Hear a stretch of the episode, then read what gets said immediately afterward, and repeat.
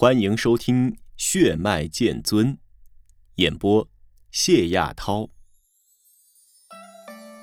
刚过十月，一场大雪让燕国北方的骆家镇披上了白色的外衣，早早的步入了冬季。冬日里的清晨异常寒冷，太阳还未升起，天空中的星辰依稀可见。丰阳城里的大部分人这个时候还在暖和的被窝中做着美梦。萧家，丰阳城三大豪门之一，其府邸就坐落于丰阳城南三十里处的骊山脚下。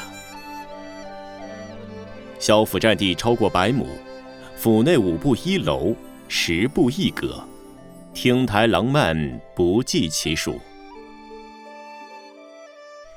此刻的演武场上，一个半身赤裸的少年大口喘着粗气，双手正不停地捧起白雪，快速在身上摩擦。少年名叫萧逸，今年刚满十六岁，只有聚气境一层的修为。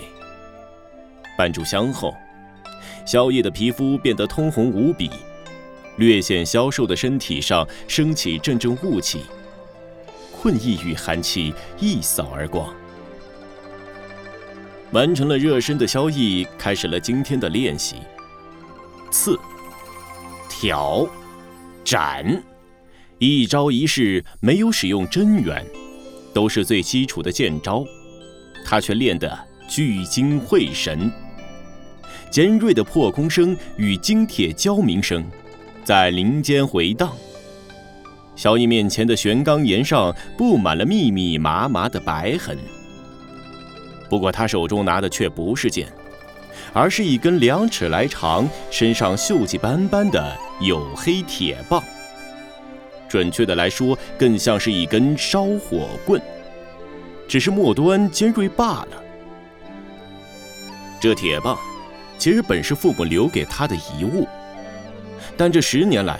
萧逸却根本没有在上面发现任何不凡之处。也许是因为特殊的感情，萧逸用起这铁棒来，总觉得比普通的青钢剑要顺手许多。萧逸剑招一收，手中的铁棒突然向着试招石上一处鱼眼大小的凹槽刺去。铁棒快如闪电，一眨眼便已连刺三下。并且每一次都精准无比地刺入到了凹槽中。三连刺剑招中常见的招式，要求一息之内能将三剑刺到同一个点上，讲究快与准。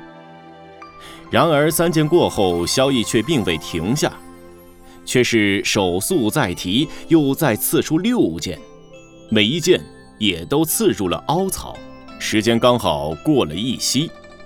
九连刺，而且他还没有动过任何真元。